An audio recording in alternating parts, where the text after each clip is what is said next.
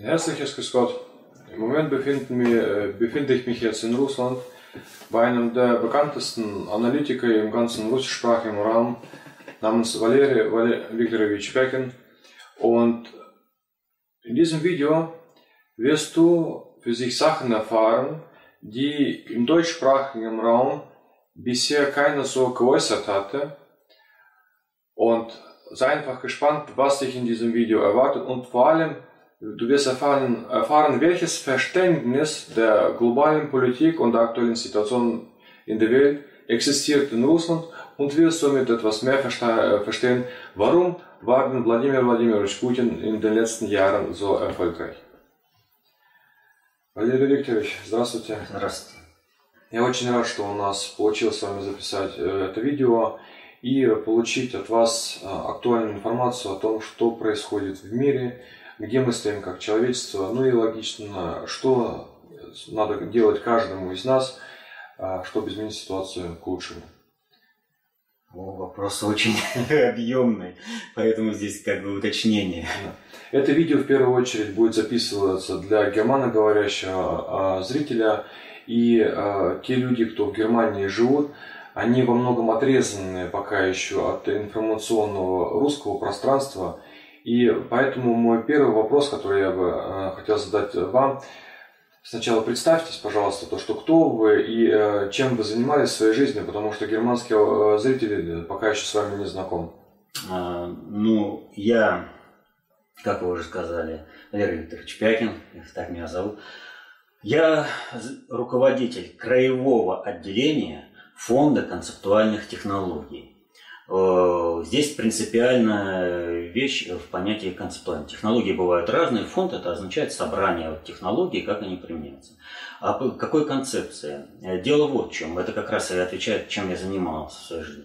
Э, в советское время многие понимали, что в стране происходит что-то не то, страна движется куда-то не туда, и не было никакой уверенности, что руководство страны э, движет страну правильно. Но было желание вывести страну на бескризисный путь развития, и поэтому нашлась э, инициативная группа, которая в инициативном порядке разработала концепцию общественной безопасности под эпическим названием «Мертвая вода». Мертвая вода из русского эпоса – это не мерзость, это средство, от которого всякая нечисть издыхает – а у добрых людей раны заживляются. А вот потом уже живая вода э, оживляет э, человека. И... Так вот, э, понимая, что мир движется и не туда, и страна движется не туда, и нужно реализовывать концепцию общественной безопасности, было принято решение о том, что э, представители концепции общественной безопасности внутреннего предиктора СССР, это авторский коллектив, который разработал концепцию общественной безопасности, э, должны пойти во все партии и движения э, страны. Вот я лично э, был не просто участником, работал в Либерально-демократической партии России, которую сейчас знаете, Жириновский. Я создавал эту партию вот, вместе с Жириновским. Точнее, Жириновский пришел чуть позже. Вот. Сначала мы начали создавать другую группу. Вот. Через э, эту партию нам удалось в 1995 году провести парламентские слушания по концепции общественной безопасности, и она была рекомендована к широчайшему внедрению во все сферы деятельности. Э, то есть сейчас концепция общественной безопасности является единственной легитимной идеологией э, в России. Просто вот единственное, потому что единственная э, концепция, которая прошла режим парламентских слушаний высшего законодательного органа страны. Никто больше такое, таких слушаний не проводил. Ни КПРФ, ни Единая Россия, ни, ну вообще никто. Только вот по концепции общественной безопасности было. Когда стало ясно, что дальше через ЛДПР двигать концепцию общественной безопасности невозможно, была создана концептуальная партия единения. Я тоже ее создавал. Она участвовала в выборах в 2003 году, и задачей этих, на этих выборах у концептуальной партии единения было не победить, хотя это тоже приветствовалось бы, ну, естественно, раз партия выходит на выборы. Задача была максимально расширить круг людей, ознакомить их с концепцией общественной безопасности. А после этого был создан фонд концептуальных технологий, вот где я сейчас э, тружусь. Э, он был создан для одной простой причины. Вот э, люди, когда сталкиваются с теоретическими трудами, с книгами внутреннего предиктора СССР, э, они, вот, все тут написано, тут как-то заумно, а что это вот такое, как это в жизни применить? Так вот, а это методология а применяется технологии, как технологии вырабатывать на основе методологии. Так вот, фонд концептуальных технологий, он и предназначен для того, чтобы на основе методологии концепции общественной безопасности вырабатывать технологии, которые применимы в жизни. И вот э, мы показываем, как э, концепция общественной безопасности работает в жизни. Вот мы занимаемся этими технологиями, мы показываем. И вот э, вся эта деятельность, она как раз и показывает, э, как применить э, вот эту методологию в управлении страной. То есть мы реально выполняем решение Государственной Думы о внедрении концепции общественной безопасности во все сферы жизнедеятельности. Насколько успешно происходит этот процесс уже за эти годы? Очень успешно идет процесс. Надо же понимать э, простую вещь, вот, э, что нельзя построить замок на песке.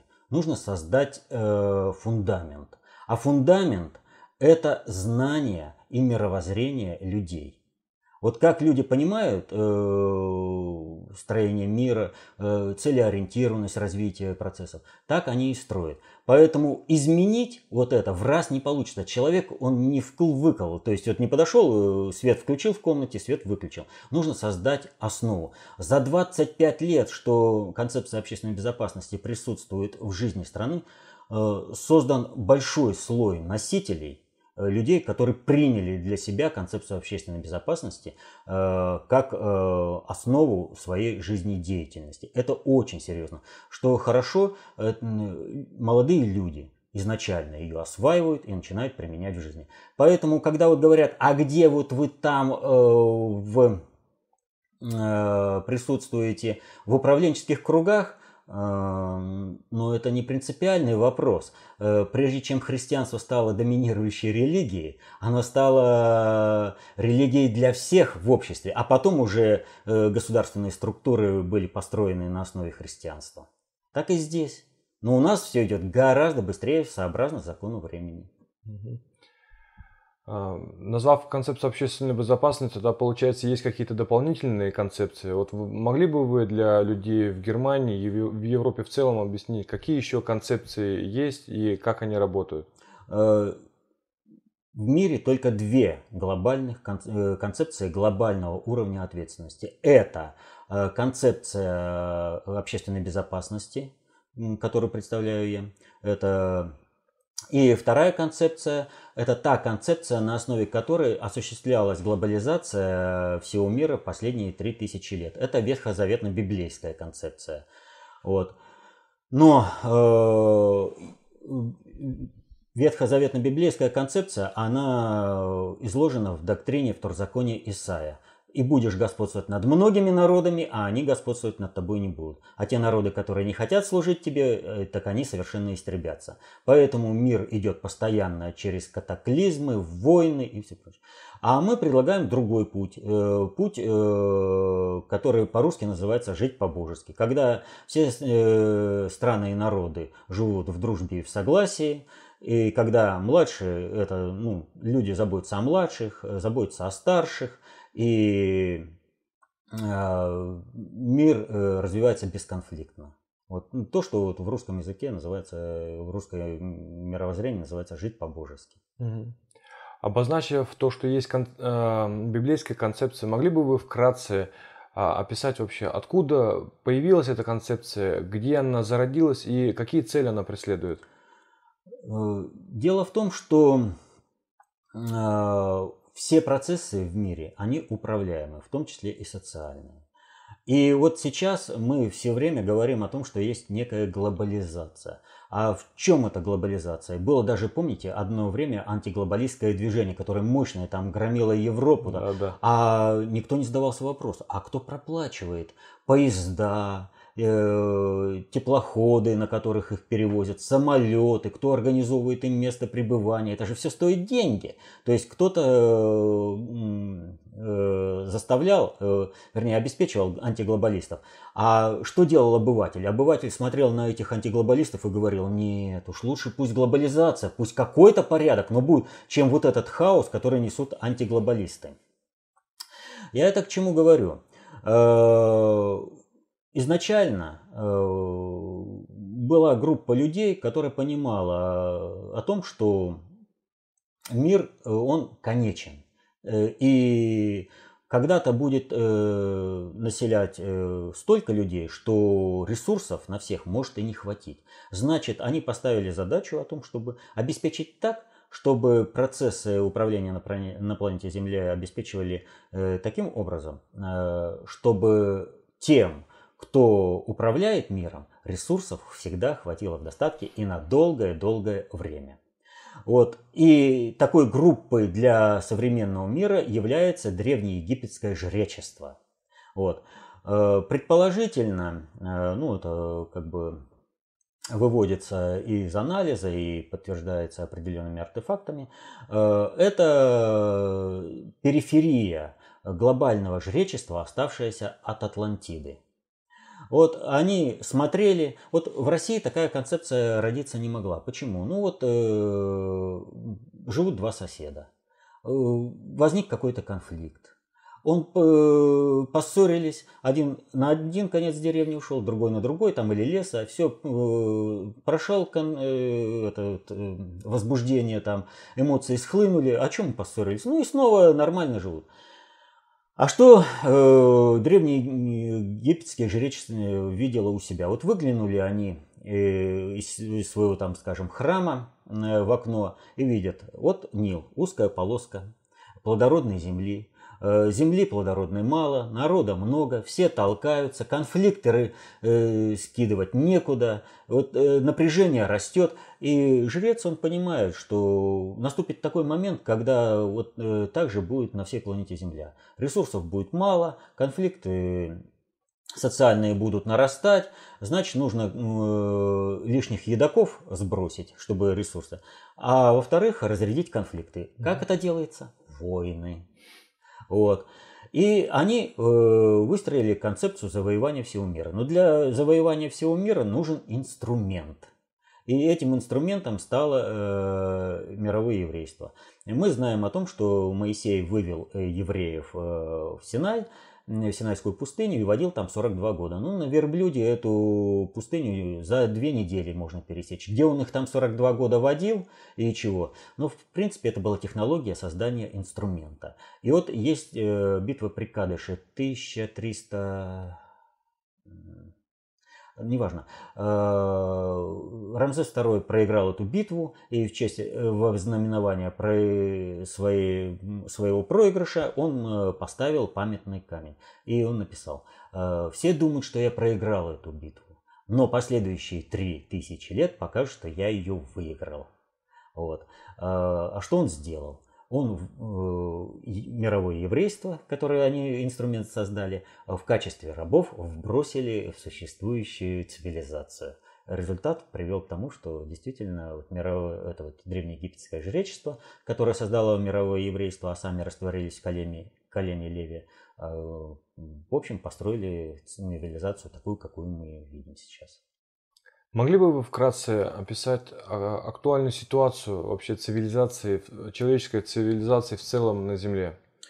Вот сейчас под руководством э, вот этого древнеегипетского жречества мы пришли к той ситуации, что мир стоит на грани глобальной экологической, экономической и военно-политической катастрофы. Э, хищническое отношение к ресурсам Земли привело к тому, что ресурсов на планете Земли очень мало, а народа очень много. Причем народа э, носителей нечеловеческих типов психики. То есть вот когда возникает вопрос, а что там делает ИГИЛ, да, а как мы определяем человека? Человек, он отличается по типу психики. И вот концепция общественной безопасности, она выделяет пять типов психики. Это животный, это тот, кто ориентируется на свои инстинкты и рефлексы, на свои потребности. То есть у него вся мощь интеллекта направлена на то, чтобы обеспечить, э, это, как сказать, удовлетворить э, свои потребности. То есть э, захотел женщину, пошел изнасиловал. Захотел поесть, забрал у кого-то еду, сидел. Кто-то там мешает, взял, убил там. Ну, вот это. Второй, более высокий, это зомби-биоробот, это живущий по культурным программам, когда вот это нельзя, потому что вот, ну, тоже э, с этим и Европа сталкивается, когда у христиан одна религия, одно нельзя, у мигрантов, э, скажем, э, ислам, мусульман, да, у них другое, у них другие, там, женщине нельзя появиться там без платка, там она в чедре там должна ходить в паранже. Ну, это я так вот набросом. А, Э, вот есть разные культурные программы, которые не перешагнуть. Зомби-биоробот он не может. И у него весь интеллект направлен на то, чтобы обеспечить э, вот эти свои потребности. Следующий, он может перешагнуть через свои инстинкты, рефлексы, потребности. Он может перешагнуть через культурные программы. Это э, тип психики называется демонический. Что хочу, то и ворочу. А более высокий э, строй типа психики – это человеческий, который он понимает, что нельзя вот жить по принципу, что хочу, то и ворочу. Да, ты можешь перешагнуть э, через инстинкты, потребности, где-то там э, и поголодать, э, где-то там э, нарушить культурную программу, но нельзя, э, вот есть э, Божий промысел, а есть э, то, что не входит э, в Божий промысел. Вот нужно жить по-божески. Э, но я назвал четыре, а где пятый? Пятый породили сами люди. Это называется тип психи, э, строя психики, опущенный в противоестественность. И там э, три вот этих типа психики, э, ниж, низших, животные, зомби-биоробот и демонический, они присутствуют. Опущенный в противоестественность – это противоестественное поведение человека. Это различные так, формы разврата, например, гомосексуализм, это э, алкоголизм и другие виды наркомании. То есть многие не воспринимают там покурить или выпить это как наркоманию. На самом деле это действительно наркотики, которые уничтожают. А под воздействием этих наркотиков э, человек поступает совершенно неправильно. Потом говорят, ну он же был там это, под наркотиками, или он там выпил, да, или же вот потому что он э, гомосексуалист, у него такое поведение. Нет. Э, это противоестественно. Э, естественно, когда есть мужчина и женщина, у них есть дети. Это предусмотрено Богом. А гомосексуализм Богом не предусмотрен. И Богом не предусмотрено, что человек должен себя одурманивать какими-то там э, видами наркотиков. Вот. То есть вот этот вот тип э, строя психики, он самый губительный для планеты Земля. Потому что, еще раз говорю, это и может быть и демон, опущенный в противоестественность, и зомби-биоробот, и, ну а животный тип психики это уже вообще. Он взял дубину и всех пошел колотить. Угу. Вот. Так вот, э, Э, глобализация по Библии, она привела к тому, что мир стоит на грани глобальной экологической и военно-политической катастрофы. Это надо разрешать. А разрешить это можно только лишь э, всем людям сообща, когда будет выстроена другая концепция преодоления кризиса, и она сформирована, сформулирована в России, это концепция общественной безопасности. Общественной, не национальной, а общество, которое включает все э, национальности, все социальные группы, вот. И все должны быть в безопасности и гармонично развиваться. Вот. Э, и это могут реализовать только сами люди. Поэтому вот э, здесь 25 лет это вообще не срок. Угу. Ну, если сравнить, конечно, с Библией, которая на протяжении столетий, если не тысячелетий формировалась. Но это по закону времени. Тогда, понимаете, сейчас информация обращается значительно быстрее, чем тогда. И, соответственно, этому все процессы происходят быстрее. И, естественно, слой носителей концепции общественной безопасности, он растет значительно быстрее, чем э, рос э, слой носителей ветхозаветно-библейской концепции.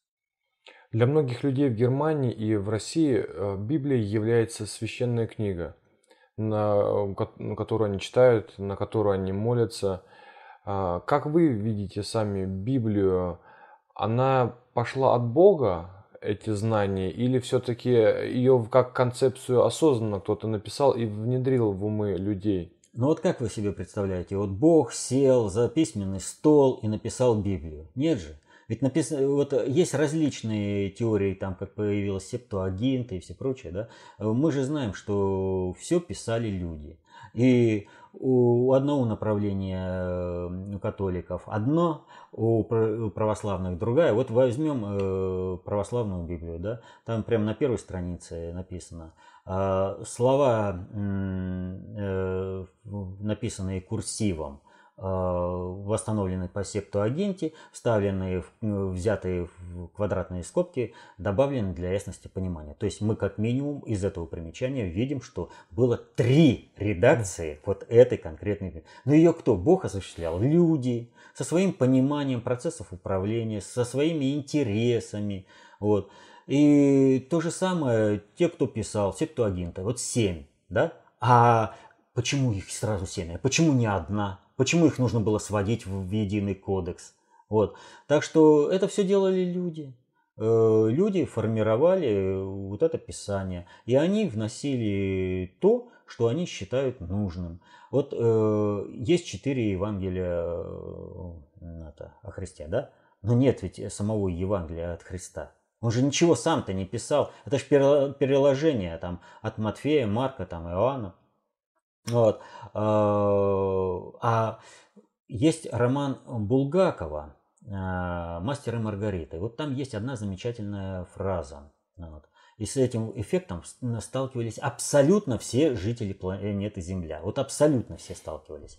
Значит, э, там э, приводят Иешуа к Понтию Пилату, и он э, и Понтий Пилат ему говорит, вот ты там замыслил разрушить храм. Он говорит, да нет, я такого не, э, даже и в мыслях такого не было разрушать там храм. Ну как же так, за тобой все там записано. Он говорит, да, ходит там за мной некто с козлиным пергаментом, пишет то это все. Я заглянул, что он там пишет. Ничего решительно я этого не говорил. Я умолял его, э, сожги, порви пергамент. Но он вырвал пергамент и убежал. Кто такой? Левий Матвей. Вот. Э, то есть то, что говорил Иисус Христос, и то, что слышали э, его ученики, люди, это две больших разницы, совершенно. Вот каждый человек в своей жизни сталкивался с тем, что ну вот я тебе говорю, а ты меня не слышишь. Вот э, бытовые такие конфликты. Ну я же тебе вот так, так, так говорю, почему ты слышишь-то совершенно другое? Вот. Так вот, то, что говорил Иисус Христос, и то, что легло на бумагу, так это мы то, что услышали, то, что они переложили э, со своей мерой понимания, со своим мировоззрением, со своим искажением. А дальше проповедники понесли еще больше искажений. И поэтому редакция, редакция, редакция. А как вы понимаете, кто был такой Иисус Христос и для чего он приходил на землю? Иисус Христос – посланник Божий. Вот э, для того, чтобы принести э, Божью истину на планету Земля, чтобы сказать людям, неправильно живете, и показать вот правду жизни. Но вот как реализовать эту правду жизни, как жить по-божески, люди уже должны пути найти сами. А как вы думаете, э, возможно ли при, при опять приход нового Иисуса э, на землю, чтобы как раз вот показать людям, как жить по-божески, потому что многие люди ожидают этого во всем мире? А, вот вы знаете, что же вы молитесь, Господи, Господи, и не делаете то, как я вам говорю? Если уж цитировать Священное Писание. Вот смотрите. Первый посланник, Эхнатон. Послание было высшим управленческим кругам э, той цивилизации древней этого Египта. Э, он создал э, град, город. Что случилось? Самого убили, или там умер, может быть но, скорее всего, убили. Город разрушили. Средним слоям, грамотному Иисусу Христу, э, снова было откровение Божие, он пошел к людям, снова стал говорить, и это ни во что тоже не, вы, не вылилось. Еще ниже Мухаммад, откровение, Коран. та же самая э, ситуация. Так а чего? Бог уже все сказал. Ну делайте. Вот концепция общественной безопасности – это как раз попытка сделать то, что говорит Бог. Вот Бог, он язычник. Он разговаривает с людьми языком его жизненных обстоятельств. Если живешь по-божески, то кризисность явлений в твоей жизни, она снимается, она уходит. А если ты живешь противоестественно, не в, это, в рамках Божьего промысла, в, в границах Божьего попущения, то тогда кризисность нарастает, и за выход за границы Божьего попущения, то человек вообще гибнет. Кстати, гибнут и в границах Божьего попущения для массовой статистики, чтобы люди понимали, что живут неправильно, не по-божески, чтобы они уходили в границы Божьего промысла. То есть э, все уже сказано. Ну, ну чего еще говорить? Людям надо самим что-то сделать. Но никто не наведет в вашем доме порядок, если вы сами не будете делать. Вот э, в русской пословице, э, есть русская пословица, под лежачий камень вода не течет. Поэтому чего ждать-то? Нужно самому что-то делать.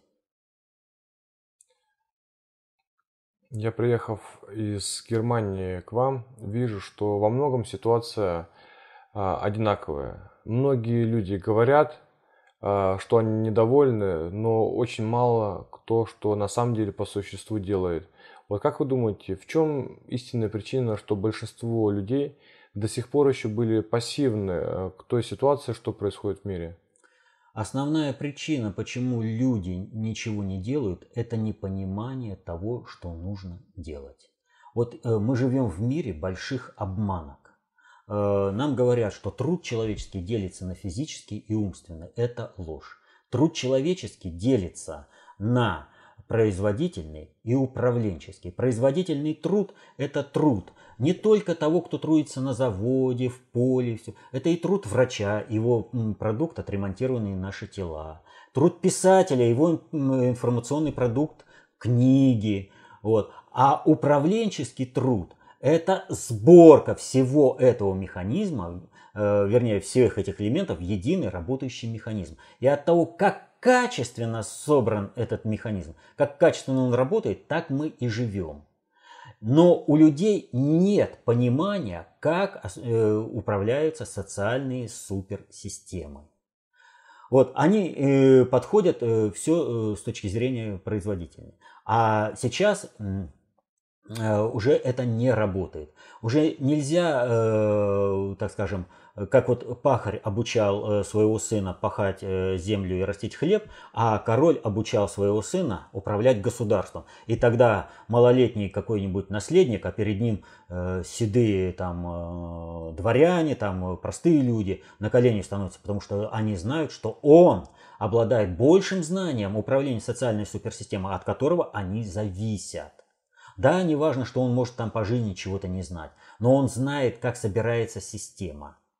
Так вот сейчас э, по закону времени э, ситуация такова, чтобы все люди э, знали, как управляются социальные суперсистемы. Вот как раньше, для того, чтобы состояться человеку активному в жизни, нужно было уметь читать, писать, считать, так сейчас все люди должны быть управленчески грамотными. Угу. Образно говоря, когда ты умеешь э, считать, э, читать, писать, ты приходишь в магазин, и тебе не требуется посредник для того, чтобы разобраться э, в ценниках, в качестве товара, там, инструкцию прочитать и все прочее. И здесь ну, обманут в меру твоего понимания вот этого всего качества, и как ты оценил эту информацию. То для того, чтобы вот каждый человек, он занимается занимается вот в этом информационном продуктообмене. И для того, чтобы защитить интересы своей и своей семьи, он должен знать, как управляется социальная суперсистема. Он должен знать достаточно общей теории управления, как управляется весь этот мир. Вот. Если он этого не будет знать, то он не сможет защитить интересы свои. Потому что тот, кто будет э, осуществлять управление э, вот, социальной группой, он будет управлять со своей мерой понимания, со своими интересами, а эти интересы могут уже не совпадать с интересами э, того человека, который ему подчиняется. Угу. Так что здесь э, спасение утопающих, что называется, дело рук самих утопающих. Но люди-то во многом, они не тупые, не глупые, просто на протяжении долгого времени от них скрывали знания. Да. Эти. И вот э, для этого использовались э, разного рода структуры, как, допустим, всемирное масонство и так далее. Насколько э, сильны до сих пор еще такие вот закрытые организации, в глобальном управлении и какие перспективы вы видите у них? А, значит, э, действительно, от людей скрывалось самое главное знание о том, как управляются социальные суперсистемы. Но вот глобальное масонство – это не знание управления социальных суперсистем, это управление, это инструментарий по управлению, э, скрытого управления э, с надгосударственного уровня. Э, какая перспектива? Для них самая печальная. По закону времени э, механизмы герметизма в управлении не работают. Сейчас э, все более и более работают только открытые институты, открытые системы. То есть те, которые наиболее сопряжены с широкими социальными слоями. Вот и поэтому все от, закрытые системы типа масонства начинают проявляться, они начинают более открыто работать. Раньше о том, что он масон, было э, неизвестно. Только вот масонские там какие-то клубы, где э, ну, тех э, простачков, э, за счет которых нужно было бы списать какой-то негативный эффект, собирали, то теперь сами эти структуры становятся полностью открытыми. Не в том плане, что они рассказывают о, своей, о своем управлении. Их деятельность становится структурной. А это уже все, это кризис, это гибель системы управления, основанной на герметизме. Э, в любом случае э, желает этого надгосударственного управления, не желает этого надгосударственного управления, но на планете Земля установится система, в которой будет участвовать все население планеты Земля. И управленческие структуры будут дееспособны только те, которые опираются именно на все население, а не на отдельные социальные группы. Угу. Потому что э, всю информацию нужно оценивать э, в комплексе. Многие люди э, в Европе считают, что миром руководят такие закрытые структуры, как иллюминаты, розенкрейцеры или та же, те же самые Билдерберги, которые встречались, допустим, в этом году встречались в Дрездене уже в открытую. Вы сказали, что древнеегипетское жречество спряталось в колено Леви и оттуда в, выполняют надгосударственное управление. Могли бы вы привести примеры, где находятся их центры и откуда у них производится это надгосударственное управление и какие для этого они используют методы? Э, вот э, для того, чтобы вот этим делом заниматься, и создано специальное такое понятие, как конспирология. Э, очень э, большой труд в этом плане э, проделал Форд, Генри Форд I. Значит, он искал мировой еврейский заговор.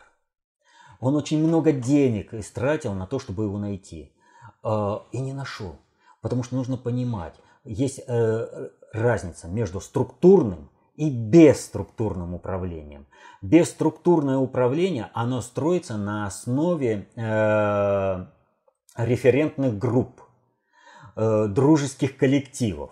И вы это никогда не увидите, э, потому что эти э, референтные группы, они могут действовать даже по принципу.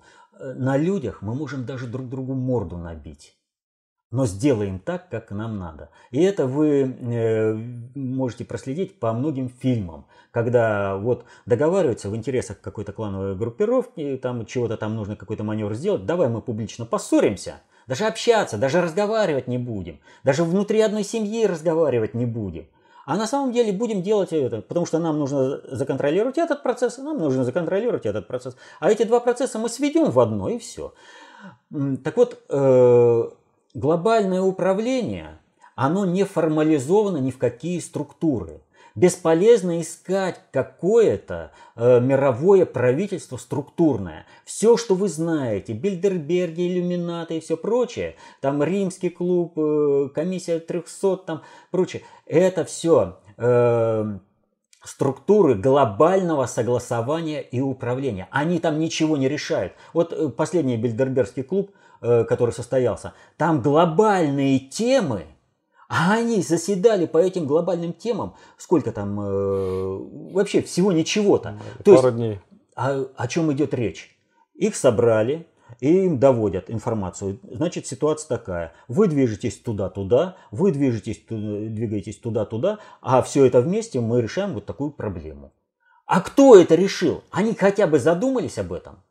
Вот. Гораздо более серьезные в этом плане э, структуры управления. Это открытые, такие как э, второе ЦРУ, Стратфор, Rent Corporation. Вот. Э, но ведь, опять же, ведь смотрите, какая ситуация. Они публикуют доклад, и все, ах, они вот такое сказали. А они правду вам сказали или нет? Вы поставьте себе этот вопрос.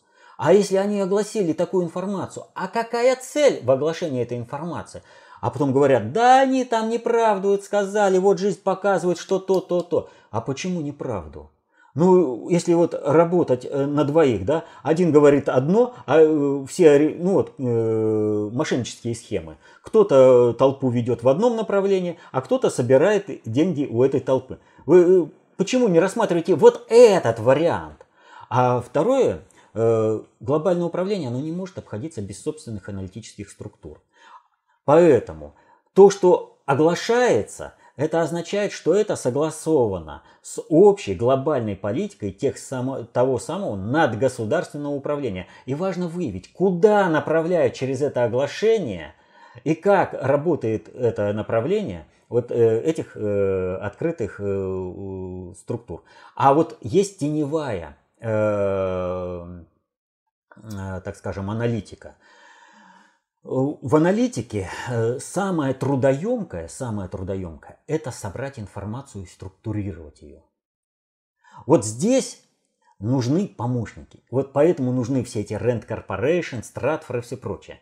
А вот когда вы собрали объем, э, вот скажем, э, есть некий там человек, пришел, он может занимать какую-то должность в Стратфоре, может не занимать какую-то должность, но он может пользоваться вот этим. И он говорит просто, он там, скажем, э, является клиентом просто. И он говорит, мне эту информацию э, вот таких-таких направлений. Ему эту информацию дают, он сам сделал анализ тот, который ему нужен. А э, вот этот, эта аналитическая структура, она даже не поняла, что она сделала. Угу.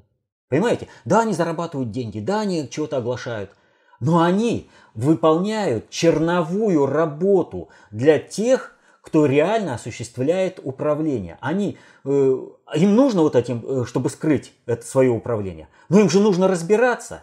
Вот, пожалуйста, вот они работают. А все вот эти Бильдерберги, там, римские клубы и все прочее, им эту информацию уже доводят. Те самые люди, которые в своем коллективе вот эту информацию вот собрались чая, попили и решили, как двигаться. Э, мафия, семья. А вы затронули такую компанию, как Стратфорд. И э, относительно недавно директор Стратфорд Джордж Фридман сказал, что э, задача Америки была после, последние сто лет не допустить русско-германского союза. А, вы, как э, человек, э, живущий в России, как вы вообще оцениваете Германию и германский народ? И э, в целом это, оцениваете это высказывание, которое сделал Фридман? Ну, Фридман сказал правильно, и опять же вот в целях ориентирования. Он что, не понимал? какую реакцию вызовут его слова. Ведь все же люди моментально на его слова найдут подтверждение, а эти подтверждения э, лягут в публицистические материалы. Публицистические материалы сформируют информационное поле, и это информационное поле будет отнюдь не Э, в интересах Соединенных Штатов. Это будет конфликт. Вот вам как, как раз и надгосударственное управление. В каком плане он это огласил? Кто ему дал на это санкцию? И откуда? Ведь деньги же на функционирование структуры есть. Вот. И средства массовой информации. Ну вот выхожу я, да, ну кто прибежит ко мне с камерой, там все прочее, и скажет, ах, вот что он сказал. Нет, Смотрите, пресс-конференции, все средства массовой информации все сообщают, освещают, даже подбрасывают информацию, все прочее. Вот. И, соответственно, этому принято решение. Соединенные Штаты должны быть отстроены от э, надгосударственного управления. Соединенные Штаты должны быть переформатированы а Советский Союз. Что там сейчас и идет? Соответственно, этому нужно Европу отстроить от э, надгосударственного управления со стороны Соединенных Штатов. Ведь вот та же самая Германия э, канцлер Акт э, Ангела Меркель, она э, до своего избрания канцлером, она была в социальном статусе значительно выше, нежели сейчас. Почему она пошла на это понижение? Ну, вот я скажу вообще, может быть, э, очень такую непонятную для жителей Германии точку зрения, но на самом деле Ангела Меркель делает очень многое для восстановления суверенитета Германии. Она э, могла бы полностью выполнять распоряжения из Вашингтона, и тогда бы Германия уже умылась бы кровью и немалой. А она каждый раз э, старается объяснить тому же Вашингтону, да вы что, это же вашим интересам вредит. Нельзя, надо делать так, так, так. Она является вот этим буфером, который э, принимает на себя удары извне и позволяет в Германии сформироваться государственным институтом. Вот. Она выполняет ну, черновую работу, она ее проклинает и все прочее. Она пошла на это но пошла ради Германии. Поэтому вот здесь я, вот когда вот смотрю на нее, да, она, ее будут бить там все, вот, но она сознательно выбрала эту роль. А могла бы уклониться. Потому что, повторю, как только человек избирается вот на такие государственные институты, в такие государственные институты, то в социальном статусе они резко понижаются, потому что они становятся инструментами э, политики государства США. Что касается Германии и России, но э, если мы посмотрим на топонимику Германии, то, извините, Берлин, столица, и берлога, русское слово, от одного слова медведь. Понимаете? Поэтому задача всегда была поссорить Германию и Россию. Потому что как только Германия с Россией э, были в нормальных отношениях, в Европе царил мир. А я еще раз о чем говорю? Как нужно э, сократить население и решить социальный конфликт со стороны вот, э, э, глобального вот этого жречества э, древнеегипетского? Война! Чем больше войны, э, чем больше перемолот людских ресурсов, э, тем больше ресурсов на планете Земля сохранится, тем э, больше управления будет. Вот Поссорились двое, им третий для мира нужен. Соединенные Штаты пришли после Второй мировой войны, и вот Европой до сих пор рулят, по полной программе расставляя своих людей. Вот. А при этом идет сокращение населения, э, при этом вводят определенные культурные программы. То есть э, сокращение населения, разрешение социального конфликта, так, чтобы это не вредило глобальному управлению. Вот. А потом сразу ослабляется э, целая система, которая могла бы противостоять глобальному кризису. Ведь важно не допустить, чтобы выросла система, э, которая бы могла претендовать на ту же самую роль, которую осуществляет глобальное жречество в мире. И вот э, через конфликт Германии с Россией они достаточно эффективно это решали. А как вы видите вообще в целом перспективы русско-германского союза? Позитивно. Э, никто не сможет э, вот это остановить. Это... Вот обратите внимание. А, Германия с Россией, вот как бы не воевали, да? Первая мировая война, Вторая мировая война, вот. А связи после каждой войны становятся все более и более тесными. Вот. И сейчас, дай бог, не допустить Третьей мировой войны, потому что в Третьей мировой войне э, вот Клинтон, она этого не понимает. В Третьей мировой войне никто не выживет. Потому что пойдет э, по эффекту домино. Э, планета Земля, она круглая. Средства доставки глобальные. ядерного того же оружия. Типы психики нечеловеческие доминируют в обществе. Поэтому никто э, не скажет, да лучше я умру, но сохраню весь мир. Вот. Всегда найдется, вернее, такие люди будут, но всегда найдется тот, кто скажет, пусть лучше умрет весь мир, раз мне нет места на этом мире, в этом мире. Поэтому Третья мировая война, она сокрушит все. А наша задача, вот то, о чем говорил Путин. Единая Европа от Владивостока до Лиссабона. Вот. Э, имеется в виду политическая Европа. Угу. Вот. Единое пространство. А в Германии идут такие течения э, и набирают все больше и больше оборота. Это создание а, полноценного союза между Россией и Германией под названием Герусия. А, как вы видите, какой временной а, отрезок для этого нужен, чтобы э, создать на самом деле прочный союз между Россией и Германией, и что для этого надо делать, чтобы э, этот процесс как можно быстрее запустился и завершился? А, мы опять возвращаемся на том, что нельзя построить э, замок или там дом на песке. Человек – это информационная система. И вот какой информацией он обладает, так он и принимает решение. Вот если ему каждый, если он уверен, что Россия это зло, он будет э, поступать э, во всех своих бытовых даже делах с учетом того, что Россия это зло. Даже когда ему будет выгодно что-то там э, с Россией делать, и он скажет нет, но это только отдаляет возможность налаживания нормальных отношений. Вот э, санкции, да, от которых страдает Германия. Но в Европе-то все деловые люди знают, что санкции, они в принципе односторонние. Они заключаются в следующем. Европа объявила санкции России и уходит с рынков России. Но это место занимают американские компании, которые сбрасывают доллар и переходят в рублевую зону и занимают производственный сегмент, и рынок производства, и рынок сбыта. Вот. То есть все санкции, ужесточение, чего требуют Соединенные Штаты от Европы, это использование последних своих э, механизмов, э, своего контроля над Европой, для того, чтобы выдавить Европу и стать на устойчивый рынок, обеспечить себе будущее. Но это в интересах Европы. Поэтому вы смотрите, э, деловое сообщество-то оно и сопротивляется как может.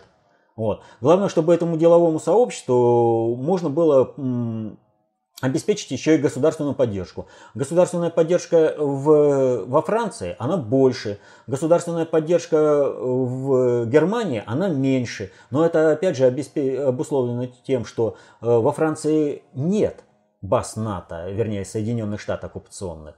А э, Соединенные Штаты, как оккупировали в 1945 году Германию, э, то у них зона оккупации, она за счет присоединения Восточной Германии только расширилась. И они не собираются сдавать свои позиции, управляя Германией, э, вот так вот быстро. Поэтому э, здесь э, вопрос заключается в следующем.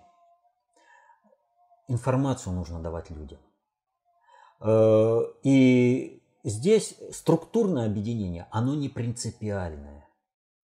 Информация должна быть безадресно раскинута всем. Вот, она должна быть доступна, чтобы... Э, вот как мы делаем. Пожалуйста, вот любой берите информацию и соотноситесь.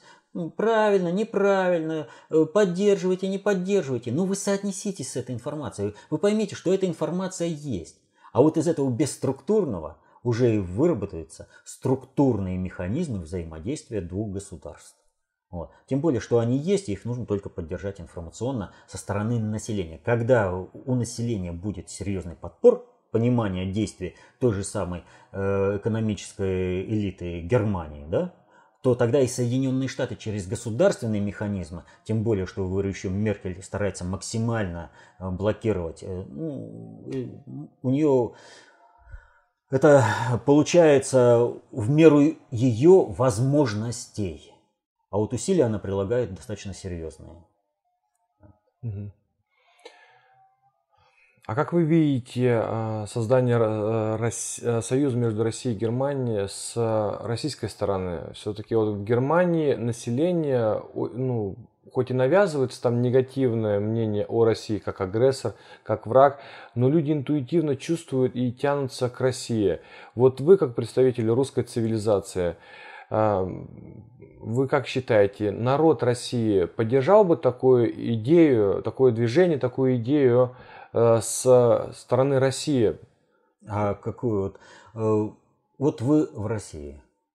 Э, здесь что? Есть какое-то деление – ты немец, ты русский, ты татарин. Да все в одно, это единая цивилизация, это э, содружество народов, это взаимное обогащение культур. Э, что и вот Россия это единственная империя, которая развивалась не за счет подавления других народов, а за счет включения их культуры в общегосударственную культуру.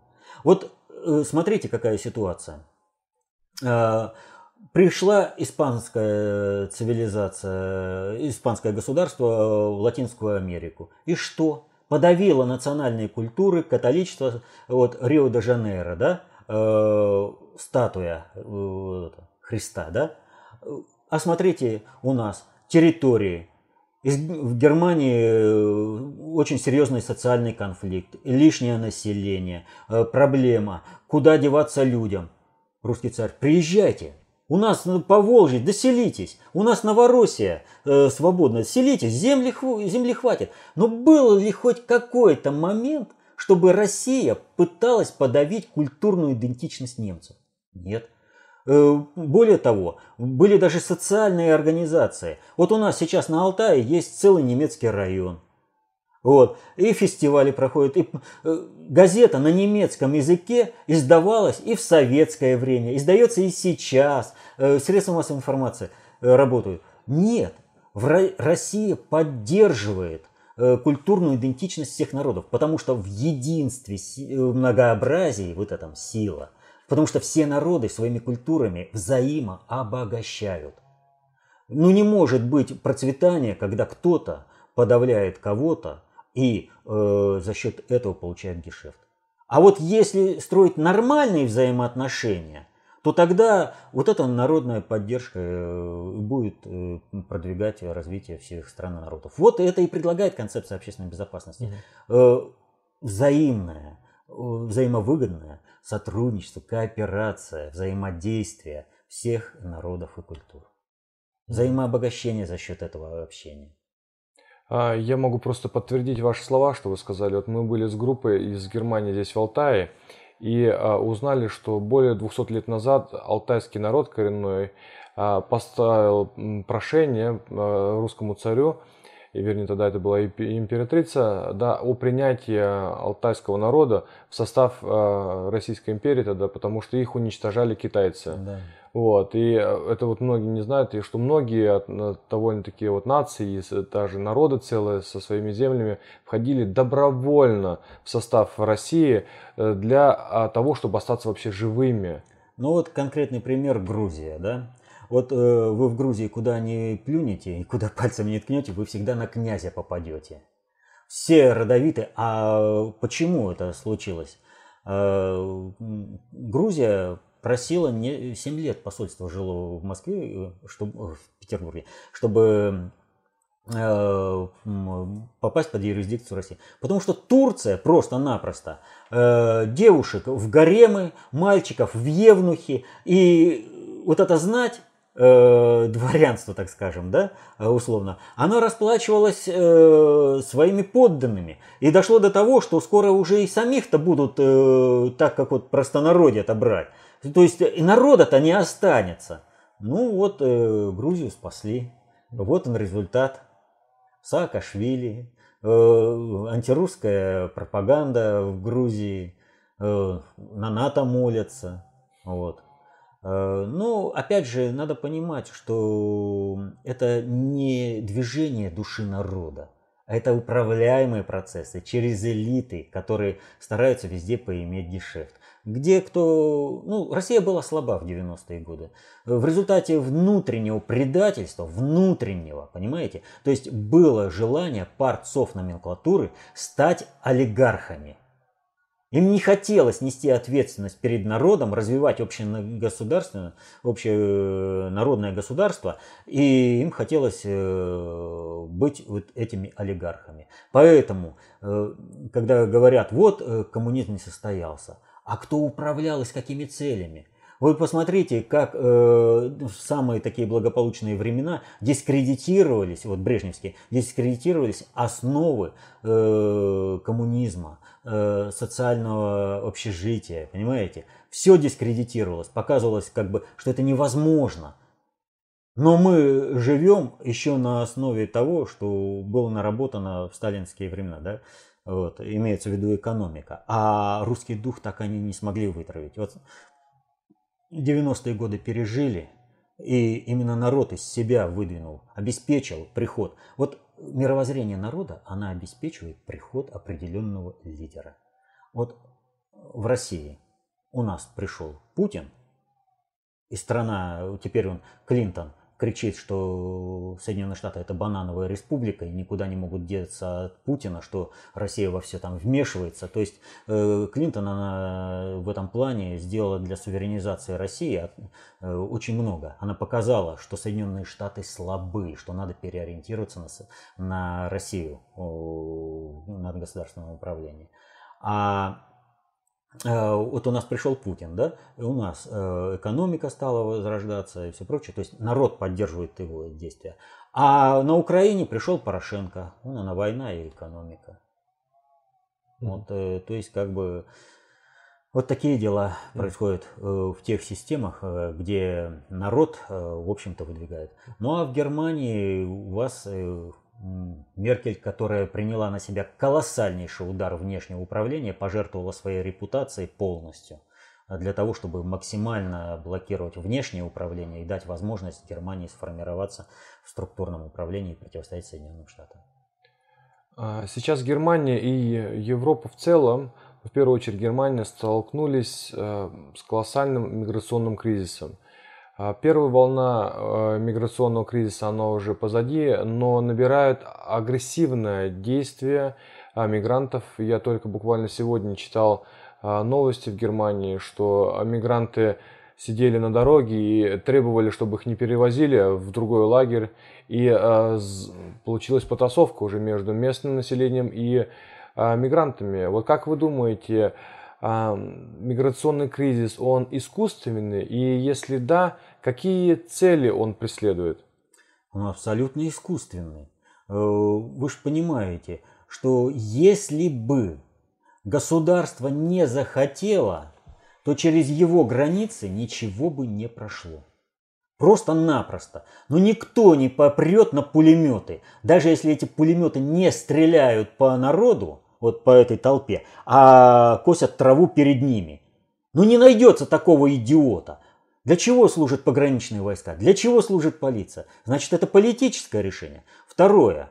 А откуда вообще взялась эта волна миграции? Ну что, государства Европы не понимали, э, к чему приведут бомбардировки Ливии? Вообще это вся арабская весна. Ведь об этом же кричали все. Да вы поймите, сейчас тронут вот это все, и в Европу хлынет поток. Каддафи конкретно обращался э, к Европе и говорил, вы что делаете? Я заслон всей этой миграции, которая хлынет к вам. Вот, вы меня снесете, вы с ней будете э, решать вопросы. Но ведь Каддафи-то э, он решал именно в том плане, как я сказал, то есть частично, конечно, кто-то проходил на территорию Ливии, но в основном все знали, не пройдешь, Потому что э, есть государство, которое не пропускает поток беженцев, и, естественно, эти потоки не образовываются. Понимаете? Угу. А тут э, целые реки образовались, они пошли. Значит, если ты едешь легально, из тебя и отпечатки пальцев, и наличие валюты, э, обратные билеты, гостиница, все с тебя это. Здесь потоками идет, волонтеры стоят, кормят, деньги раздают. А откуда деньги? Откуда э, на еду деньги? Просто наличность, которая дается. Вот они садятся на поезда, им там какие-то бумажки выдают непонятные, да? А кто выдает? А почему полиция не останавливает? Ведь что, полиция не знает, что это не документ? Что это не законное пересечение? Знает. Почему не останавливает? Приказ.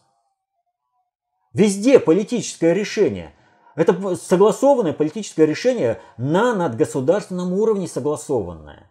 И сначала организовали эти потоки за счет войны, в том числе в Сирии, а потом, собрав людей, даванули их в Европу, а в Европе через э, свое управление э, было принято решение, вот эти потоки должны пойти. Они должны зайти в страны. И, естественно, Меркель, как самая, ну, Германия оккупированная страна, она вообще ничего не может. Естественно, ей из Вашингтона говорят принимать всех. И, естественно, она говорит принимать всех. Но при этом она дает э, определенную возможность политического маневра своим землям. И поэтому Зейхофер постоянно говорит, нет, надо остановить миграцию и создает другое информационное поле. Он является центром концентрации управления с другой целью. На него выходят другие земли. Все нормально. А ведь э, могла и не, не прикрывать собой Зейхофера-то. Вот. Могла бы сказать, а вот все, он, у меня проблема, Соединенные Штаты, решайте с ним. Угу. Вот. Поэтому э, для чего это было сделано? В 2011 году Обама прямо говорил, на территории Европы будут организованы другие государства, другие народы, появятся другие языки. А как они могут появиться? А это смешение разных народов, культур и рас. Вот оно и... Но для того, чтобы это смешение произошло, его нужно принести. Вот его организовали. Вот. И э, в 2005 году во Франции были большие события. Там, значит, арабская диаспора громила э, э, города французские. Это была репетиция перед установлением мирового, вот, европейского исламского халифата. Репетиция. Э, провели Потом, значит, нужно было подогнать э, определенную диаспору, не диаспору, а определенное э, население иноязычное, инокультурное, инорасовое. Вот, и провести все это. Все у них шло хорошо. Все бы у них получилось, если бы не одно. На управление Россией полной мере вернулся Владимир Владимирович Путин. Он э, стал оказывать действенную поддержку Асаду в войне э, против мирового терроризма. И это выразилось в том, что в конце концов там появилась российская группа ВКС, которая в пыль сметает ИГИЛ. Все. И здесь встает вопрос. Европа получила шанс на выживание. То есть не будет сметены национальные государства – а нужно теперь их э, стабилизировать. И теперь нужно решать вопрос с этими мигрантами. А мигранты это занаряжены на другое. Они другую информацию получали в лагерях, они другую информацию получали и деньги получали совершенно под другое поведение, когда их туда везли. Их на совсем другое ориентировали. А они, господа, э, это местное население должно их обслуживать. Вот. Они должны смести были эти государства. И вдруг все меняется. А они к этому не готовы. Ну, они же просто исполнители, инструменты. Их никто не информировал. Вот, естественно, они... Где начинается стихийно, а где и немного организованно со стороны надгосударственного управления в лице США. А, вот это противостояние Соединенным Штатам. Нужно сохранить этот момент, чтобы в Европе началась большая война. И многие люди в Европе это чувствуют, что нагрядает э, какая-то большая война, и сталкивание христианства и ислама в целом, чтобы они просто-напросто перебили друг друга и зачистили территорию? Ну, здесь э, христианство, исторически реального христианства, то есть церкви имени Христа, но не по духу Христа, и э, исторически реального ислама, э, не коранического ислама, а исторически реального. И их тоже множество течений, которые... Они, они и Корана-то не знают. У них э, весь ислам в том, чтобы как э, молиться на этом коврике и как почитать Коран. Э, саму книгу, не открывая ее. Вот. Поэтому, да, опять же мы возвращаемся к тому, как разрешать проблему перенаселения планеты Земля и разрешать конфликты среди населения. Вот война самый оптимальный вариант для них. И война всегда, э, она ослабляет все силы, а тот, кто организовал эту войну, он всегда сильный, и он всегда может управлять этими процессами извне. Потому что вот у тебя разруха, тебе вот приходит и говорит, а вот я знаю, что вот он может помочь, и я могу организовать, что он поможет. Но для этого ты должен сделать так-то. Ну вот как это восстанавливалась э, Западная Европа после войны. Угу. Валерий Викторович, вы затронули Владимира Владимировича Путина, который помог Сирии, тем самым стабилизи... помог Европе, опять же, стабилизироваться. А, в Европе, вы в информационном пространстве, в том числе Германии, а, э, есть негативное мнение о России и о а, Владимире Владимировиче в том числе. И с ним связывают все негативное, что происходит в мире и в России. Как вы оцениваете со стороны управления а, качество Владимира Владимировича Путина, соответственно, и а, его а, цели, куда он вообще стремится? Цель у него одна э, для того, чтобы мир жил в мире, в спокойствии, чтобы было взаимовыгодное сотрудничество, взаимодействие. Вот чтобы было содружество народов, взаимообогащение культур. Он фактически э, вот своими действиями выражает концепцию общественной безопасности вот в этом плане. Вы поймите простую вещь. Вот э, пугает, что России нужна война. Да не нужна война. Вот есть э, песня «Хотят ли русские войны?» То есть это вопрос, а вот хотят русские войны или не хотят войны, да? Вот когда ее перевели на английский язык, это вообще была большая диверсия, потому что там конкретно звучит «русские хотят войны». Русский самый народ, который не желает войны. Вот. Потому что, вот особенно Вторая мировая война, да нет ни одной семьи, где бы не пришло вот горе с этой войной. И почему считают, что русские снова хотят этого горя. Другое дело, что русские от себя не отказываются. И за свою самость Понимаете? За свою идентичность, за государство, э, за не в том плане, что вот государство именно вот такая социальная организация, а за государство. Вот когда образуется государство? Это когда люди не могут сделать э, чего-то в одиночку или не могут сделать это хорошо. И вот тогда объединяются в социальную конструкцию, которая называется государство. И вот русское государство, как бы оно там ни было с какими-то вот, историческими особенностями, вот, оно выражает э, именно русский дух. Вот я об этом. Так вот, за своих детей, потому русские воюют самоотверженно. Кто бы ни пришел с войной на русскую землю, вот э, пришел Наполеон, э, где война закончилась? В Париже. Э, сколько раз воевали с Германией, где война заканчивалась? В Берлине. Потребуется, война закончится в Вашингтоне. Вот. Мы начинать войну не собираемся. Мы не хотим воевать. Но если нас к этому вынуждают, мы будем воевать. Вот. И будем воевать э, с полной отдачей сил. Не считаясь уже э, с жертвами по одной простой причине. Э, вот, что мы должны обеспечить мир на земле. Мир и будущее своим детям. Вот, э, есть э, песня, опять же, да, Э, а нам нужна одна победа, одна на всех. Мы за ценой не постоим. Но не надо нас э, провоцировать на войну, э, вернее, вот нас провоцируют на войну, мы не ведемся на провокацию. Все войны начинались всегда с вторжения в Россию.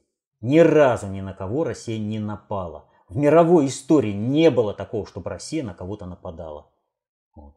Поэтому Владимир Владимирович пытается вот это объяснить. Не нападете, не будет войны. Но ну, уби... сами не нападайте. Успокойтесь, разберитесь. Ведь мы же готовы со всеми сотрудничать. Мы к вам не лезем, не учим это, э, как там вам на кухне щи варить. Сами определяйтесь, какая у вас там кухня, какие у вас там взаимоотношения. Э, это ваша проблема. С нами другие отношения должны быть. Взаимоуважительные. А если вы пытаетесь прийти с войной, ну, Александр Невский конкретно сказал, кто с мечом придет, тот от меча и погибнет. Угу. А, в завершение хотел бы вот у вас еще спросить. В Европе многие ощущают как раз вот э, дух войны, который э, веет, и многих это, конечно, будоражит. Как вы видите, как аналитик, э, который каждую неделю смотрит по 100 тысяч ваши аналитические видео, как вы видите все-таки возможное развитие общей, общей человеческой цивилизации на Земле? Что нас может ожидать в ближайшие, э, может, месяца, годы и десятилетия? Сейчас э, судьба мира, реально судьба мира, решается в Соединенных Штатах. Кто будет, Клинтон или Трамп?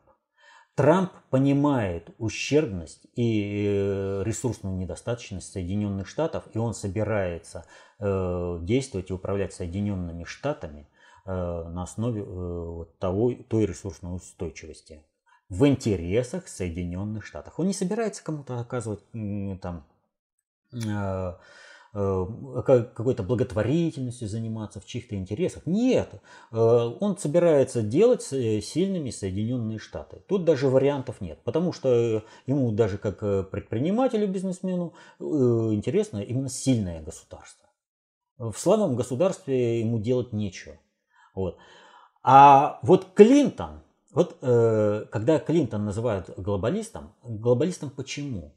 Э, в настоящее время сформирована мировая кредитно-финансовая система, которая заключается в том, что Соединенные Штаты, как упырь, вытягивают все ресурсы к себе в Соединенные Штаты. За счет этого живут и э, американская страновая элита, которая ничего не делает, а у них ВВП огромный. У, у них самый большой э, долг, но при этом э, самая устойчивая как бы валюта, все там кредиты, все прочее, да, вот, она собирается сохранить мировое доминирование Соединенных Штатов в мире, то есть быть упырем. Но дело в том, что мир уже не выдерживает вот этой ситуации.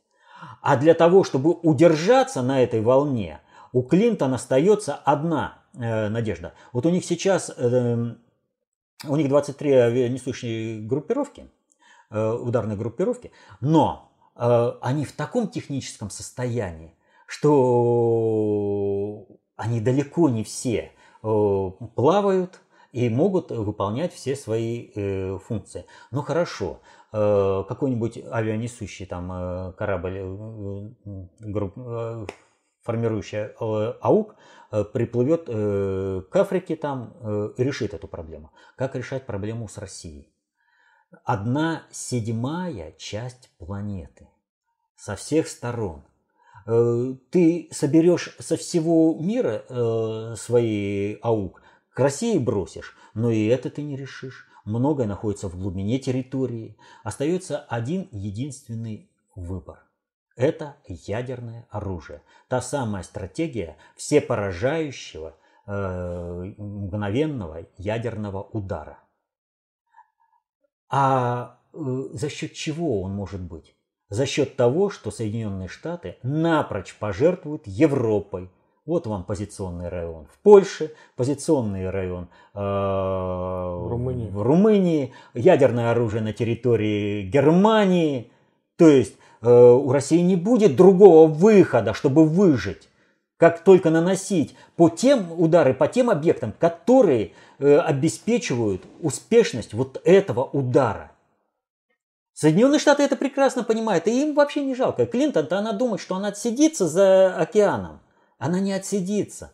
Но э, для Европы от Клинтон это просто катастрофа, потому что у нее не заржавеет. Вы посмотрите, какие идут мощные процессы деления внутри э, республиканской и демократической партии. Но если в демократической партии глобальщики, они остаются, там Байден, Э, э, Сандерс, вот, они остаются и держат вот, аудиторию, то Джеб Буш и еще ряд людей из республиканской партии-то вышли, и они призывают теперь голосовать за Клинтон, как отвечающий. Вот уровень-то понимания. Вот что бы у своего старшего брата-то не спросить, у бывшего президента, у отца-то не спросить. Э, те-то вообще э, нормально понимали интерес Соединенных Штатов. Чего ж ты сейчас-то на Клинтон, которая реально, вот от Клинтон это уже не просто запах войны, это запах тлеющего пороха. Это очень много сейчас решается.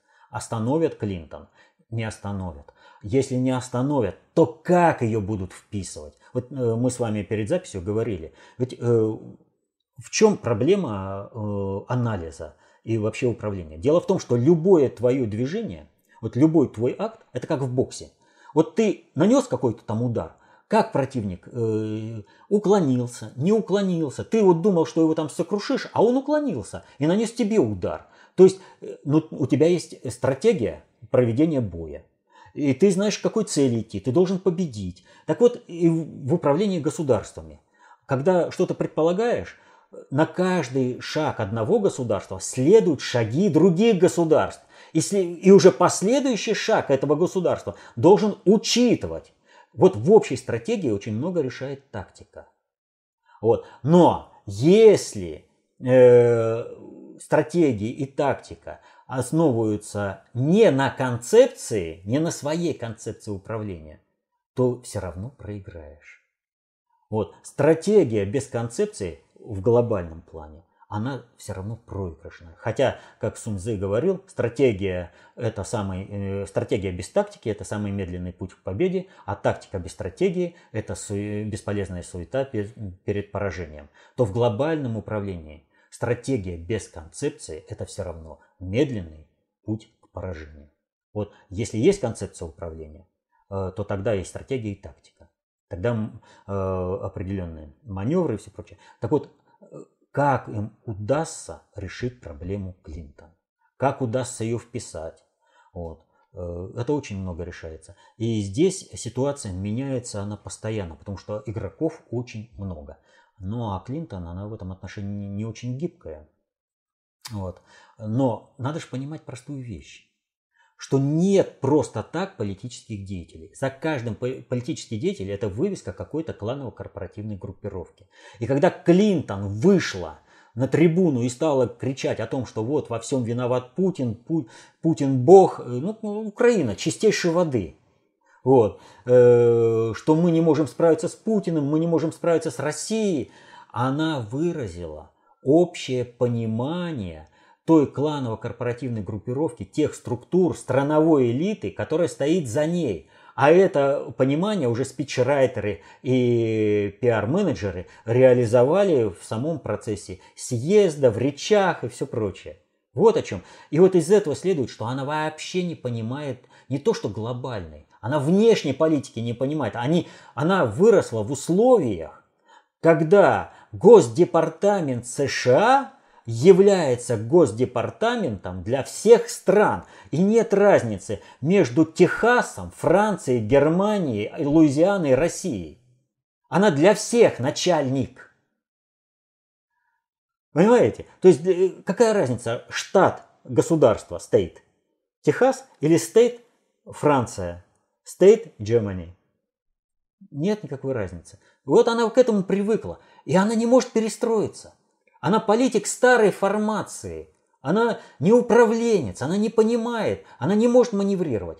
А вот э, Трамп, э, для чего проводятся вот эти все эти праймарис? Праймарис э, проводится вот там, кто может сначала, вернее, кто хочет заявляются, а вот я хочу поучаствовать, я хочу быть президентом. И идут праймарис. На этих праймарис Э, определяют, а кто может быть президентом, кто наиболее дееспособен, кто наиболее адекватен, но чему? Целям, выставленным с надгосударственного уровня управления. Вот сейчас время политиков типа Клинтон ушло. Сейчас нужны адекватные политики, которые могут работать со сложной средой, с ресурсной недостаточностью Соединенных Штатов. У нас не, не зря вот есть такая картина, да, э, весь побитый молью э, флаг Соединенных Штатов э, в цветах Украины, желто-блакитный, а вместо звезд рука с протянутой шляпой «подайте милостыню». Это реальное состояние Соединенных Штатов благодаря Клинтон в желто-блакитные цвета добавились, потому что Путин э, бог, а Россия ничего сделать не мог. Так вот, им сейчас нужно э, человека, который будет работать с кризисной системой. А такие негибкие, как Клинтон, которые ничего, вот просто на пролом идут, не нужны. Но Соединенные Штаты слишком долго были инструментарием, мировым жандармом. Понимаете? У них сформировалась очень мощная э, кадровая база вот этих управленцев, паразитировавших на всем мире. Банковские, там, финансовые другие институты, понимаете, всякие вот Фредди, это как там, Мэй. Фанни Мэй, Фредди Мак, да? Вот. А, вот, понимаете, они весь мир сосают. И вот куда им сейчас? Им либо сосать со всего мира дальше ресурсы и благоденствовать, либо как-то идти работать. А я ничего не умею. Я манагер. Меня вписали в управление миром, я управлял. Я хочу сохранить старую систему управления миром. Но это слом. А дело в том, что это и чревато сломом самой государственности США. Там очень серьезный маневр. Сейчас как там решится этот вопрос? Угу. Народ Германии так как я приехал из Германии, представитель э, германского народа, а, он сейчас не может пока на данный момент повлиять на те процессы, которые происходят э, в Америке в то же самое, но в ближайшее время будут в Германии выборы. А, извините, сразу он это не может. Может. Вот внутренние процессы, перестроение мировоззрения и поддержка одних процессов и противодействие других процессов самого населения – то есть один политик правильно делает, я его поддерживаю.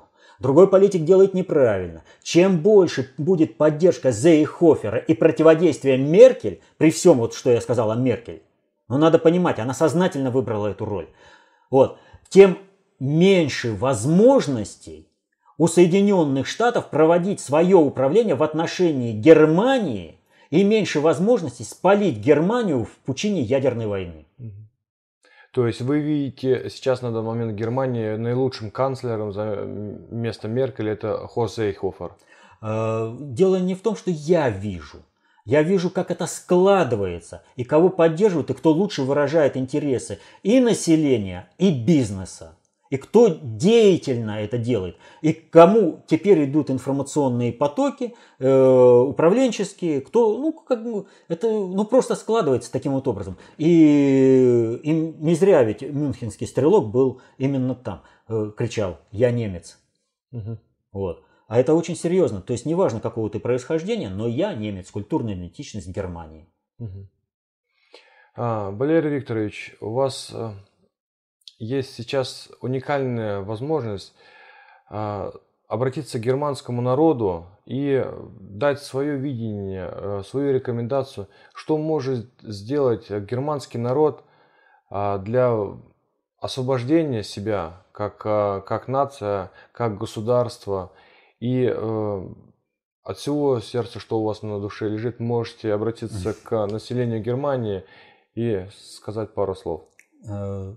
Населению Германии, как в общем-то и всему населению планеты Земля, есть одно. Вот э, достаточно общей теории управления есть такое правило. Каждый в меру понимания работает на себя, а в меру непонимания на того, кто знает и понимает больше. Вот нужно расширять свою меру понимания для того, чтобы защищать интересы своей семьи, свои интересы.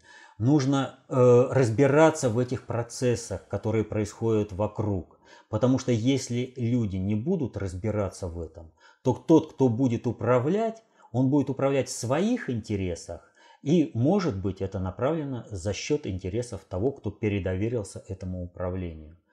Поэтому нужно расширять круг своего понимания. Нужно мыслить самостоятельно, нужно критически относиться к любой информации, которую человек получает. Нужно переосмысливать, нужно пересматривать э, привычные стереотипы, нужно посмотреть, к чему ведут эти стереотипы.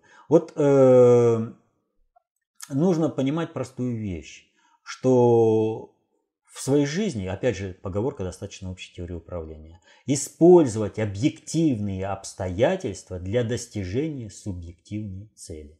Вот если народ Германии не желает, чтобы его заместила иноязычная, инокультурная, инорасовая масса, которая сформирует новое государство, новую культуру и новый язык, Если хотят продолжать жить по культуре э, своих предков, развивать ее, то нужно пересмотреть привычные отношения, пересмотреть э, вопрос, кто является другом, а кто является врагом.